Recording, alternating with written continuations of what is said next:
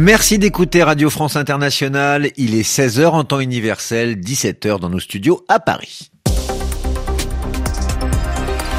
Le journal En français facile, Raphaël Delvolvé. Bonjour et bienvenue à tous dans le journal en français facile d'RFI. Nous sommes le jeudi 28 décembre. Nous allons parler aujourd'hui du conflit entre Israël et le Hamas. Les affrontements continuent dans la bande de Gaza où la guerre dure maintenant depuis 83 jours. Nous nous pencherons plus particulièrement sur ce qu'il se passe en Cisjordanie, où l'armée israélienne mène très régulièrement depuis le 7 octobre des opérations meurtrières. C'est ce qui est d'ailleurs dénoncé entre autres par l'Organisation des Nations Unies dans un rapport publié aujourd'hui. Nous sommes en fin d'année, c'est donc la période pour faire des bilans. Dans ce journal, nous évoquerons le climat, car 2023 fut marqué par de nombreux phénomènes extrêmes, comme des grands feux de forêt et des canicules. Ce fut l'année la plus chaude jamais enregistrée s'agissant des températures. Et puis à la fin de ce journal, en français facile, de la musique. Sophie Torlotin, journaliste culture à RFI, nous présentera le dernier album de Dolly Parton. Légende américaine de la country publie 30 chansons, dont certaines interprétées avec d'autres chanteurs. Le journal En français facile. Pour commencer, nous évoquons donc le conflit au Proche-Orient comme presque tous les jours depuis le 7 octobre et le massacre commis par le Hamas. L'armée israélienne bombarde de nouveau la bande de Gaza. Les frappes aériennes mais aussi les opérations militaires au sol ont fait plus de 21 000 morts selon le groupe islamiste palestinien. L'Organisation mondiale de la santé alerte sur l'aggravation de la faim et du désespoir des populations civiles sur place. En plus de la bande de Gaza, l'armée d'Israël est aussi engagée en Cisjordanie, l'autre principal territoire palestinien. L'armée israélienne y a mené la nuit dernière, comme très régulièrement depuis le 7 octobre, de nouvelles opérations meurtrières, ce qui est d'ailleurs dénoncé par l'Organisation des Nations Unies dans un rapport évoquant un très net recul des droits de l'homme dans cette zone. Nous en parlons avec vous, Guylaine Delteil. Oui, Raphaël, les indicateurs, les chiffres sont nombreux et ils vont tous dans le même sens depuis le début de la guerre. La situation des Palestiniens est de plus en plus difficile en Cisjordanie aussi, selon le Haut Commissariat des Nations Unies aux droits de l'homme. 300 Palestiniens ont été tués dans ce territoire depuis le 7 octobre. La majorité, la plupart d'entre eux sont morts lors d'affrontements, de batailles avec les forces israéliennes, mais l'armée israélienne use d'une force disproportionnée et inutile, estime Volker Turk, qui va jusqu'à parler d'homicides illégaux de la part d'Israël, c'est-à-dire qu'Israël a tué des Palestiniens en dehors d'un cadre légal. Par ailleurs, au moins huit personnes ont aussi été tuées par des colons. Le nombre d'attaques menées par ces civils israéliens installés en Cisjordanie en violation du droit international a augmenté de moitié, note pour sa part l'agence humanitaire des Nations Unies, OCHA. Depuis deux mois et demi, les déplacements des Palestiniens ont aussi été rendus plus difficiles. Des barrages ont été installés à l'entrée et à la sortie de la plupart des villes.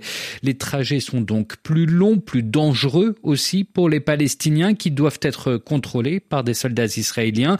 Le haut commissaire des Nations Unies aux droits de l'homme dénonce des mesures arbitraires, injustes et discriminatoires car elles s'appliquent uniquement aux Palestiniens, des mesures extrêmement troublantes, juge-t-il. Merci Guilhem Delteil, journaliste au service international d'RFI. La crainte d'une expansion du conflit à d'autres pays de la région ne redescend pas. L'état-major israélien, c'est-à-dire la division la plus puissante de l'armée, évoque notamment le Liban. L'armée israélienne et le groupe armé Hezbollah, proche de l'Iran, échangent régulièrement des tirs depuis le 7 octobre. Dans la guerre opposant la Russie à l'Ukraine, des tirs d'artillerie russe font deux morts et trois blessés aujourd'hui près de la ville ukrainienne de Zaporizhzhia au sud. Des frappes de l'armée russe ont également touché la région de Kharkiv dans le nord-est. L'Ukraine s'apprête par ailleurs à recevoir de l'aide de la part des États-Unis, 250 millions de dollars comprenant notamment des munitions pour combattre l'armée russe. Le président ukrainien Volodymyr Zelensky remercie les autorités américaines pour ce qu'il qualifie d'aide essentielle. Cette nouvelle enveloppe américaine est cependant la dernière ne nécessitant pas de vote du Congrès. C'est une information importante car le Parlement américain refuse pour le moment d'accorder plus d'argent pour l'Ukraine. L'année 2023 est en train de s'achever, elle est marquée par les guerres que nous venons d'évoquer, mais aussi par de graves conséquences climatiques. Sur RFI, nous avons beaucoup parlé de phénomènes extrêmes comme les grands incendies de forêt et les canicules, c'est-à-dire de très fortes températures. Le réchauffement de la planète se traduit dans les chiffres. 2023, c'est l'année la plus chaude jamais enregistrée les températures ont été en moyenne supérieures d'un degré 4 par rapport à l'époque précédant le développement de l'industrie. Alors quelles conséquences pour la biodiversité, c'est-à-dire l'ensemble des milieux naturels et des formes de vie sur Terre? Question posée à Pascal You, chercheur en climatologie au laboratoire des sciences du climat et de l'environnement. Il y a plein de conséquences. La, première conséquence de ce réchauffement, ça a été un réchauffement de l'eau euh, des océans. Et les, températures de l'eau euh, ont une grosse influence sur la biodiversité marine, euh, qui est à la base, qui est le, départ de notre chaîne alimentaire. Et puis après, on a des déclenchements de feux de forêt. Alors la forêt, a priori, nous protège de, beaucoup de choses, mais quand ça brûle, c'est notre cercueil.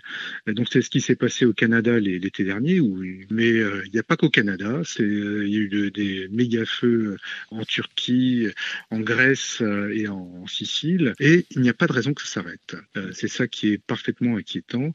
Quand il n'y a plus d'arbres, eh bien, il y a un risque de désertification rapide qu'il faut, qu'il faut craindre, qu'il faut savoir anticiper. Pascal Liu, chercheur en climatologie au L SCE, c'est-à-dire le laboratoire des sciences du climat et de l'environnement. Il était interviewé par Florent Guignard tout à l'heure sur RFI. Nous réécouterons cet entretien tout à l'heure à 18h10 temps universel dans RFI Soir. Un homme retrouvé dans le train d'atterrissage d'un avion en France. Le train d'atterrissage, c'est là où se situent les roues d'un avion. En l'occurrence, ce vol est arrivé d'Algérie ce matin à l'aéroport d'Orly. L'homme retrouvé à une vingtaine d'années, lors de sa découverte, sa température corporelle était extrêmement froide. En termes médicaux, on parle ainsi d'hypothermie sévère. Il a donc été transféré à l'hôpital. Lorsqu'un avion commercial est à son altitude maximum, il est à peu près à 12 km du sol. La température de l'air est alors proche des moins 50 degrés Celsius. Nous terminons ce journal en français facile avec de la musique, celle de la célèbre chanteuse de country Dolly Parton. À 77 ans, elle sort un nouvel album paru il y a quelques semaines. Il s'appelle Rockstar. Il comprend 30 chansons dont beaucoup sont chantées avec d'autres interprètes très connus. En français, on parle de duo. Le dernier album de Dolly Parton nous est présenté par notre journaliste culture, Sophie Torlotin. Avec ses perruques blondes, ses faux ongles, son allure exubérante de poupée, Dolly Parton est une idole américaine, la seule figure capable de réunir tous les publics, de réconcilier démocrates et républicains avec sa musique, la country, souvent considérée comme réactionnaire, mais qu'elle fait vivre et qu'elle illustre avec ses thèmes progressistes, féministes et antiracistes.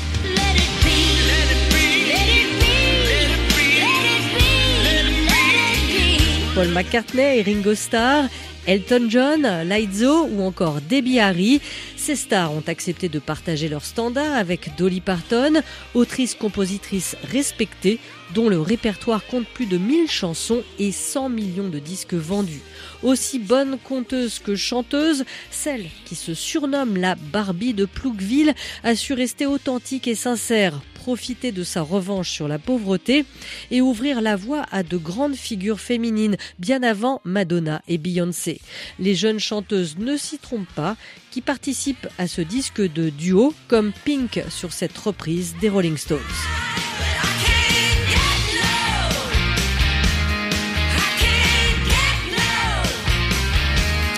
Rockstar, le dernier album de Dolly Parton, présenté par Sophie Torlotin, journaliste au service culture d'RFI. C'est ainsi que se referme ce journal en français facile à réécouter sur françaisfacile.rfi.fr.